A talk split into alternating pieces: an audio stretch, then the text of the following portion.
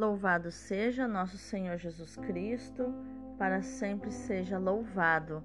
Hoje é segunda-feira, 31 de janeiro de 2022, quarta semana do tempo comum. E hoje nós celebramos um grande santo da igreja, São João Bosco, o santo da juventude. Ele amava muito os jovens e fundou a congregação dos Salesianos, dedicada à proteção de São Francisco de Sales, que foi o santo da mansidão, mesmo tendo um temperamento colérico.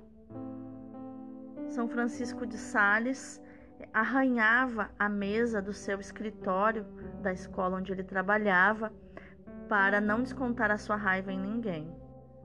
E assim, São João Bosco inspirado em São Francisco de Sales, foi o santo da mansidão, de uma alegria e de sorriso fácil. A frase que eu mais me recordo dele é que nós precisamos dar uma reputação para as pessoas honrarem. Porque ele fazia isso com os jovens, ele pegava aquele jovem mais revoltado, que ninguém queria ficar perto, e dava uma reputação, uma qualidade, é, uma virtude que ele colocava naquele jovem, por exemplo, o esforçado, e ele começava a chamar aquele jovem daquele jeito, e aquele jovem assumia para si essa virtude e acabava ficando mesmo uma pessoa esforçada, e assim ele ia dizendo é, virtudes, dando reputações para os jovens honrarem, e assim ele conquistava o coração dos jovens. São João Bosco, rogai por nós. A primeira leitura de hoje é do segundo livro de Samuel, capítulo 15, versículos do 13 ao 14, o versículo 30 e depois o capítulo 16, versículos do 5 ao 13. Naqueles dias, um mensageiro veio dizer a Davi: As simpatias de todo Israel estão com Absalão.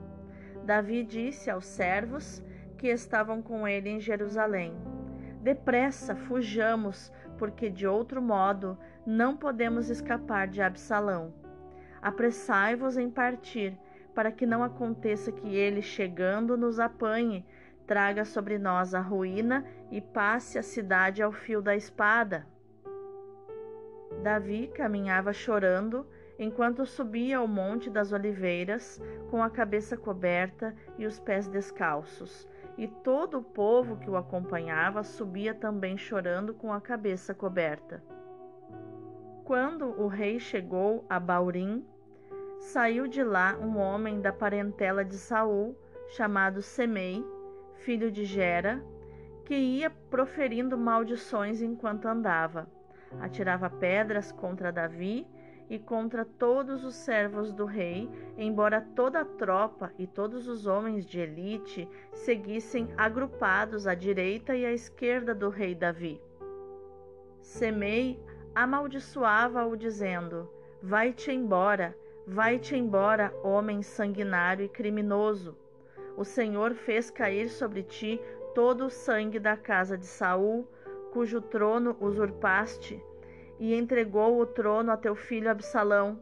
Tu estás entregue à tua própria maldade, porque és um homem sanguinário.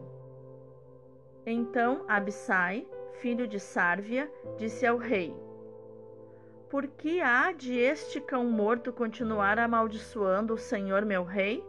Deixa-me passar para lhe cortar a cabeça. Mas o rei respondeu: Não te intrometas, filho de Sárvia. Se ele amaldiçoa e se o Senhor o mandou maldizer a Davi, quem poderia dizer-lhe: Por que fazes isto? E Davi disse a Abissai e a todos os seus servos: Vede, se meu filho, que saiu das minhas entranhas, atenta contra a minha vida, com mais razão esse filho de Benjamim, deixai-o amaldiçoar, conforme a permissão do Senhor. Talvez o Senhor leve em conta a minha miséria, restituindo-me a ventura em lugar da maldição de hoje. E Davi e seus homens seguiram adiante. Palavra do Senhor, graças a Deus. O responsório de hoje é o Salmo 3. Levantai-vos, ó Senhor, vinde salvar-me. Quão numerosos, ó Senhor, os que me atacam, quanta gente se levanta contra mim. Muitos dizem, comentando a meu respeito, ele não acha salvação junto de Deus. Mas sois vós o meu escudo protetor, a minha glória que levanta a minha cabeça. Quando eu chamei em alta voz pelo Senhor, do Monte Santo ele me ouviu e respondeu. Eu me deito e adormeço bem tranquilo, acordo em paz, pois o Senhor é meu sustento. Não terei medo de milhares que me cerquem e furiosos se levantem contra mim. Levantai-vos, ó Senhor, vinde salvar-me. Levantai-vos, ó Senhor, vinde salvar-me. O evangelho de hoje é Marcos capítulo 5, versículos do 1 ao 20. Naquele tempo, Jesus e seus discípulos chegaram à outra margem do mar, na região dos Gerazenos. Logo que saiu da barca, um homem possuído por um espírito impuro, saindo de um cemitério, foi a seu encontro. Esse homem morava no meio dos túmulos e ninguém conseguia amarrá-lo, nem mesmo com correntes. Muitas vezes tinha sido amarrado com algemas e correntes, mas ele arrebentava as correntes e quebrava as algemas, e ninguém era capaz de dominá-lo. Dia e noite ele vagava entre os túmulos e pelos montes, gritando e ferindo-se com pedras. Vendo Jesus de longe, o endemoninhado correu, caiu de joelhos diante dele e gritou bem alto: Que tens a ver comigo, Jesus, filho do Deus Altíssimo? Eu te conjuro por Deus, não me atormentes. Com efeito, Jesus lhe dizia: Espírito impuro, sai desse homem. Então Jesus perguntou: Qual é o teu nome? O homem respondeu: Meu nome é Legião, porque somos muitos. E pedia com insistência para que Jesus não o expulsasse da região. Havia aí perto uma grande manada de porcos pastando na montanha. O espírito impuro suplicou então: Manda-nos para os porcos, para que entremos neles. Jesus permitiu. Os espíritos impuros saíram do homem e entraram nos porcos, e toda a manada, mais ou menos uns dois mil porcos, atirou-se monte abaixo para dentro do mar, onde se afogou. Os homens que guardavam os porcos saíram correndo e espalharam a notícia na cidade e nos campos, e as pessoas foram ver o que havia acontecido. Elas foram até Jesus e viram o endemoninhado sentado, vestido e no seu perfeito juízo, aquele mesmo que antes estava possuído por legião, e ficaram com medo. Os que tinham presenciado o fato explicaram-lhes o que havia acontecido com o endemoniado e com os porcos. Então começaram a pedir que Jesus fosse embora da região deles. Enquanto Jesus entrava de novo na barca, o homem que tinha sido endemoninhado pediu-lhe que o deixasse ficar com ele. Jesus, porém, não permitiu. Entretanto, lhe disse: Vai para casa, para junto dos teus, e anuncia-lhes tudo o que o Senhor, em sua misericórdia, fez por ti. E o homem foi embora e começou a pregar na Decápole tudo o que Jesus tinha feito por ele, e todos ficavam admirados. Palavra da salvação, glória a vós, Senhor. Então, quais os tesouros emocionais e espirituais nós podemos encontrar nos textos de hoje para o nosso estudo desta segunda-feira? Na primeira leitura, nós vemos que Davi se sente responsável pela indisciplina e pela ambição dos seus filhos. A conspiração que o seu filho Absalão faz contra o próprio pai Davi é um dos dramáticos episódios que acompanham o declínio do reino de Davi. O rei foge do próprio filho. Essa fuga, mais que uma retirada estratégica, parece uma tentativa de evitar o confronto direto com o próprio filho. Davi sofre com paciência e humildade exemplares. A sua fuga é, sobretudo, uma caminhada penitencial, uma humilde aceitação do castigo divino. Afinal, Davi, quando olha para os filhos, vê que as suas atitudes da juventude, por exemplo, ter se apossado da mulher de Urias, começam a se repetir na sua descendência.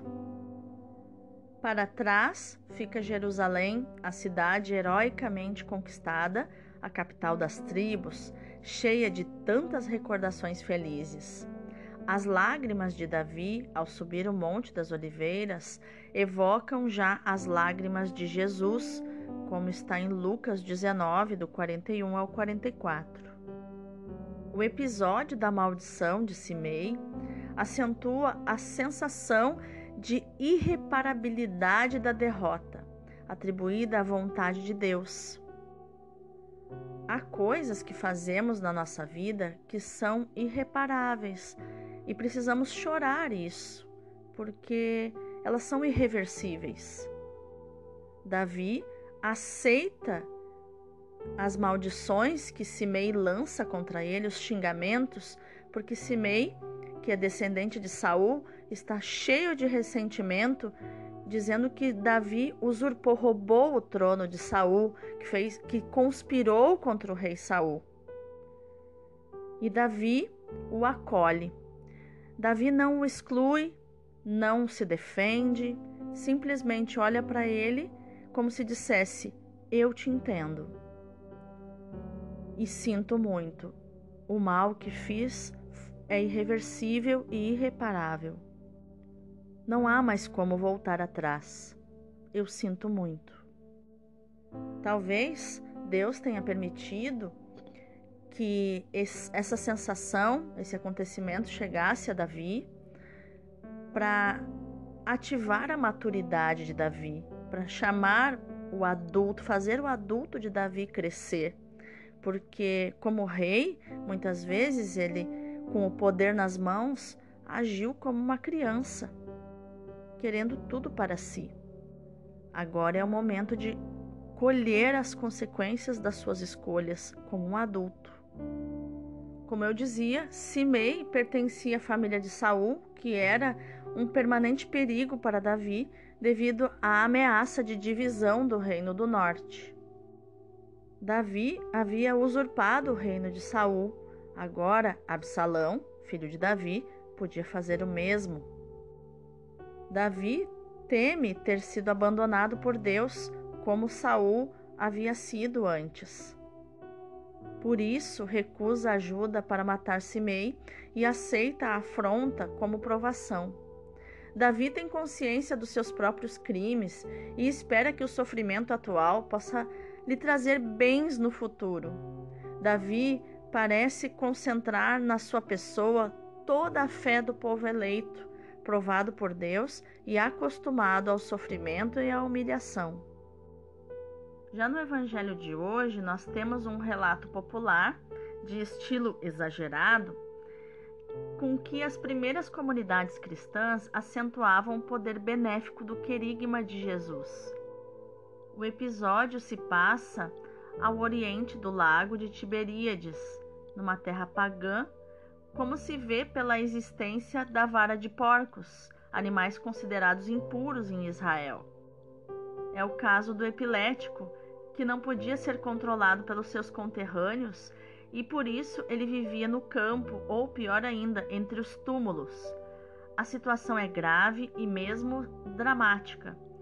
Ouvem-se os urros dos demônios que reconhecem Jesus, proclamam a sua divindade e suplicam que não os expulse. E por que os demônios eles suplicam que Jesus não os expulse? Existe uma linha teológica que nos explica isso, é, pensando em que o inferno ele é um, um, um lugar também organizado onde Satanás submete os demônios, dando a eles missões que eles têm que cumprir para não ficar no inferno, porque o que eles mais odeiam é ir para o inferno. O inferno para eles é uma punição, é um grande tormento estar no inferno. Então, eles gostam de ficar vagando pela terra, ficar atormentando as pessoas. E para não ir para o inferno, eles têm missões, pessoas que eles precisam levar à perdição, que eles precisam dominar essas pessoas e que, quando eles são expulsos através do exorcismo, eles são expulsos direto para o inferno, que é um lugar que eles odeiam. Então, por isso, eles suplicaram a Jesus que não os expulsasse para o inferno, mas que deixasse que eles fossem possuir os porcos, que eram animais considerados impuros. E Jesus permitiu isso. E isso causou uma série de prejuízos. Imagina dois mil porcos se afogando no mar, o prejuízo para o Criador, a punição que os guardadores dos porcos receberiam. E o que aconteceu depois que os, os porcos ficaram afogados? Os demônios ficaram libertos de novo para é, andar pelos ares pelo mundo, porque não voltaram para o inferno, não foram expulsos para o inferno. Outra linha teológica vai dizer que Jesus se mantém imperturbável e pergunta inclusive o nome dos demônios, né? E lhes concede refúgio, refúgio nos porcos, é, onde essa precipitação, né, esse suicídio dos porcos aí da vara no lago ou no mar, em algumas traduções, né, sugere então que os, os demônios regressaram a Satanás, que é o rei dos abismos. As pessoas que viram a cena continuam dominados pelo temor e pedem a Jesus que se afaste.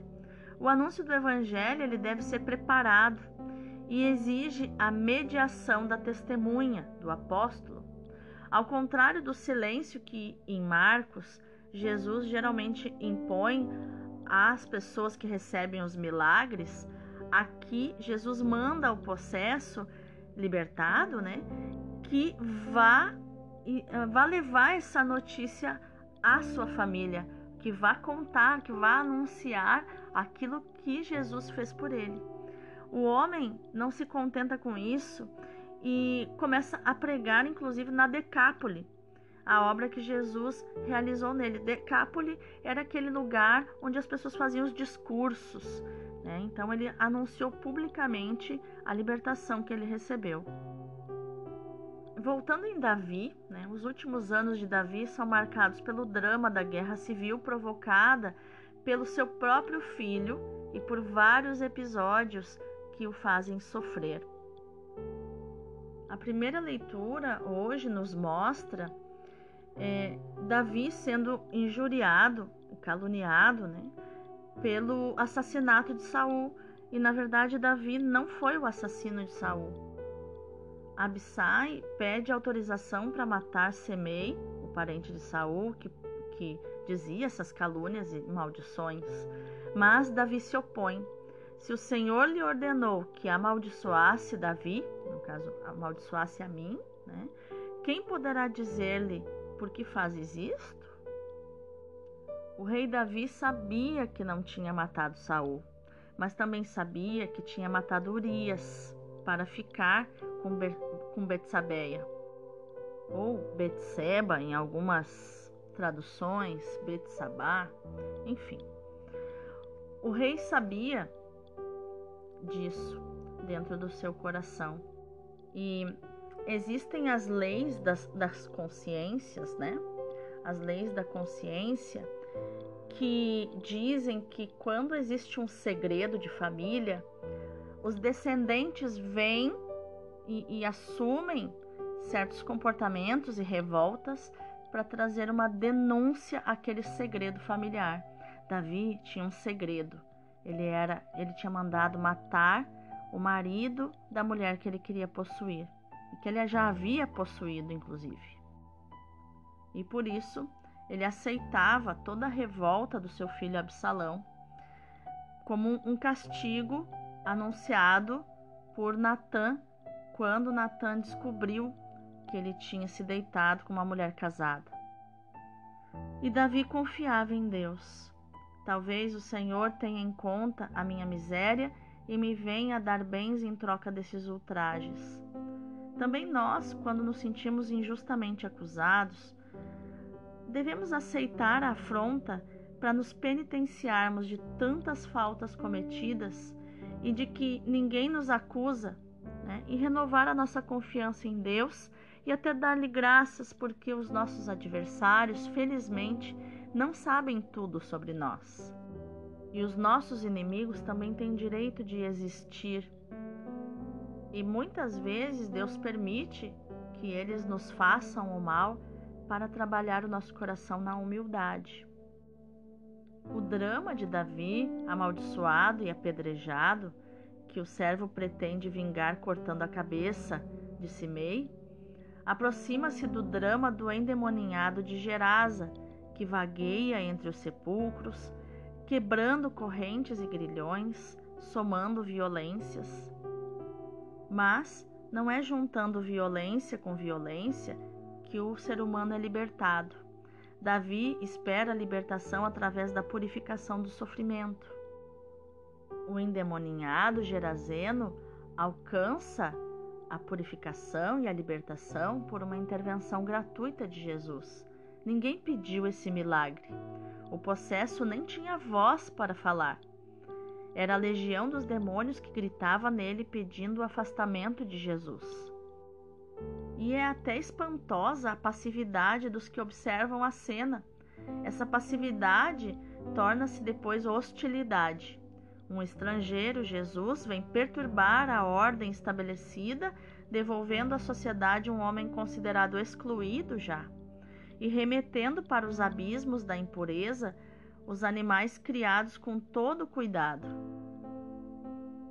Outra lei das consciências, que é a lei do, per do pertencimento, fala que ninguém pode ser excluído. Né? Todos têm direito de pertencer. E esse possesso já estava excluído pela sociedade. Ele não tinha existência.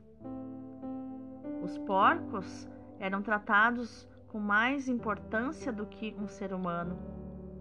Os gerazenos ficaram assustados com esses gestos revolucionários e pediram a Jesus que se retirasse do seu território.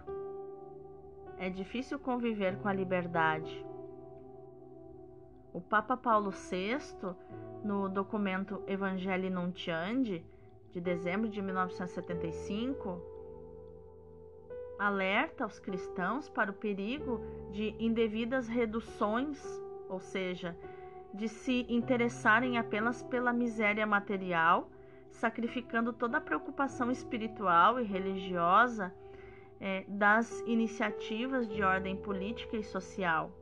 A libertação evangélica ela deve mirar ao homem, o ser humano inteiro, o ser humano todo, né? a totalidade do ser humano, em todas as suas dimensões, incluindo a sua abertura para o absoluto, que é Deus libertação também mental e psicológica da ignorância, do fatalismo, da apatia. De fato, na medida em que cada um não conhece e não usa sua vontade, torna-se vítima de toda espécie de injustiça. E precisamos nos empenhar na libertação total do ser humano. O mundo de hoje se agita no imenso esforço de libertação libertação de tudo que lesa a dignidade do ser humano e ameaça a realização das suas mais profundas aspirações. A verdade, a justiça, o amor, a liberdade, nos diz o documento no parágrafo 36. Os cristãos devem ser radicais, autênticos revolucionários se quiserem ser verdadeiros. A sua revolução exclui a violência, mas não os meios enérgicos. É criativa essa revolução e construtiva. Todos os seres humanos têm direito à liberdade e, portanto, à justiça. Pela fé na fidelidade ao magistério da Igreja, relacionamos essas aspirações com a vinda do reino de Deus, prometido pelo próprio Deus e realizado em seu Filho Jesus. A glória de Deus é o ser humano vivo. Como pode considerar-se vivo um homem sem liberdade? Com essa reflexão do documento Evangelii Nuntiandi do, Paulo, do Papa Paulo VI, eu quero convidar você a orar. Senhor, dá-nos a docilidade e a paciência de Davi, que se afasta sem combater, deixando que se cumpra a vontade de Deus, deixando que seu coração seja quebrantado pela penitência, pelo arrependimento. Quantas vezes nós queremos cortar cabeças ao estilo de Abissai?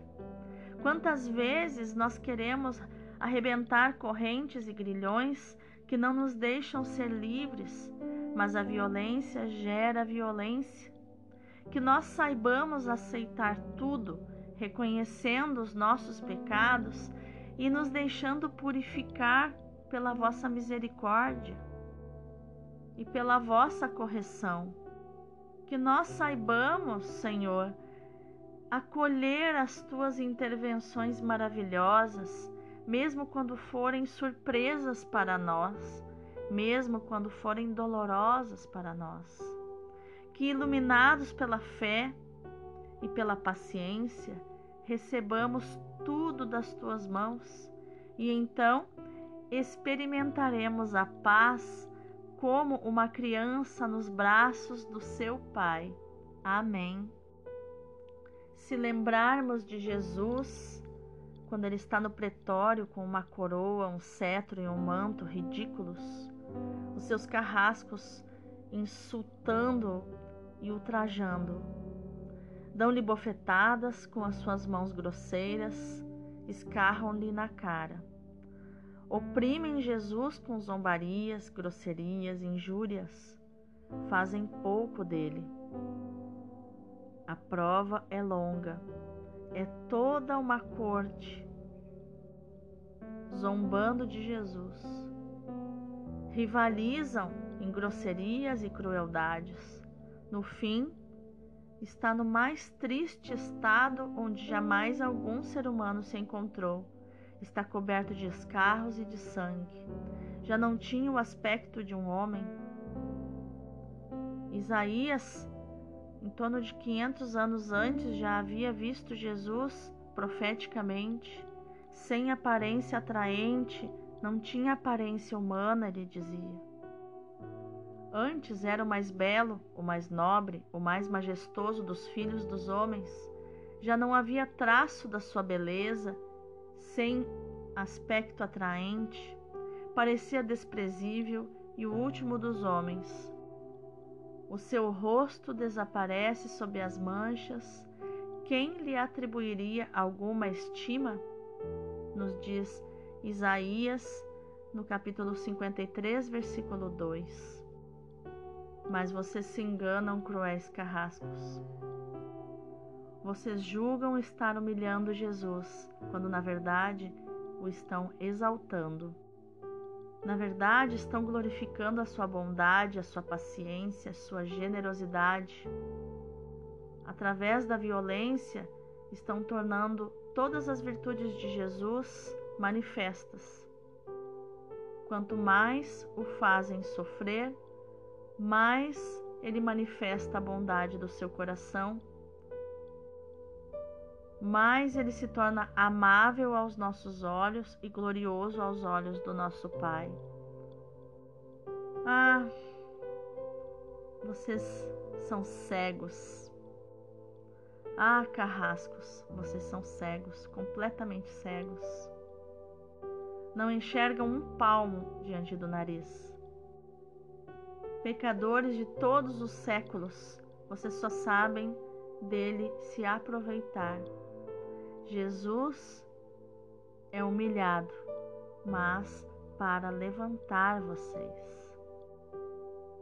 Com essa reflexão, num áudio um pouquinho mais longo no dia de hoje, mas valendo a pena cada minuto, eu quero convidar você a hoje meditar e proclamar essa palavra de Marcos 5,19. Vai e conta tudo que o Senhor fez por ti e como teve misericórdia de ti. Deus abençoe o teu dia.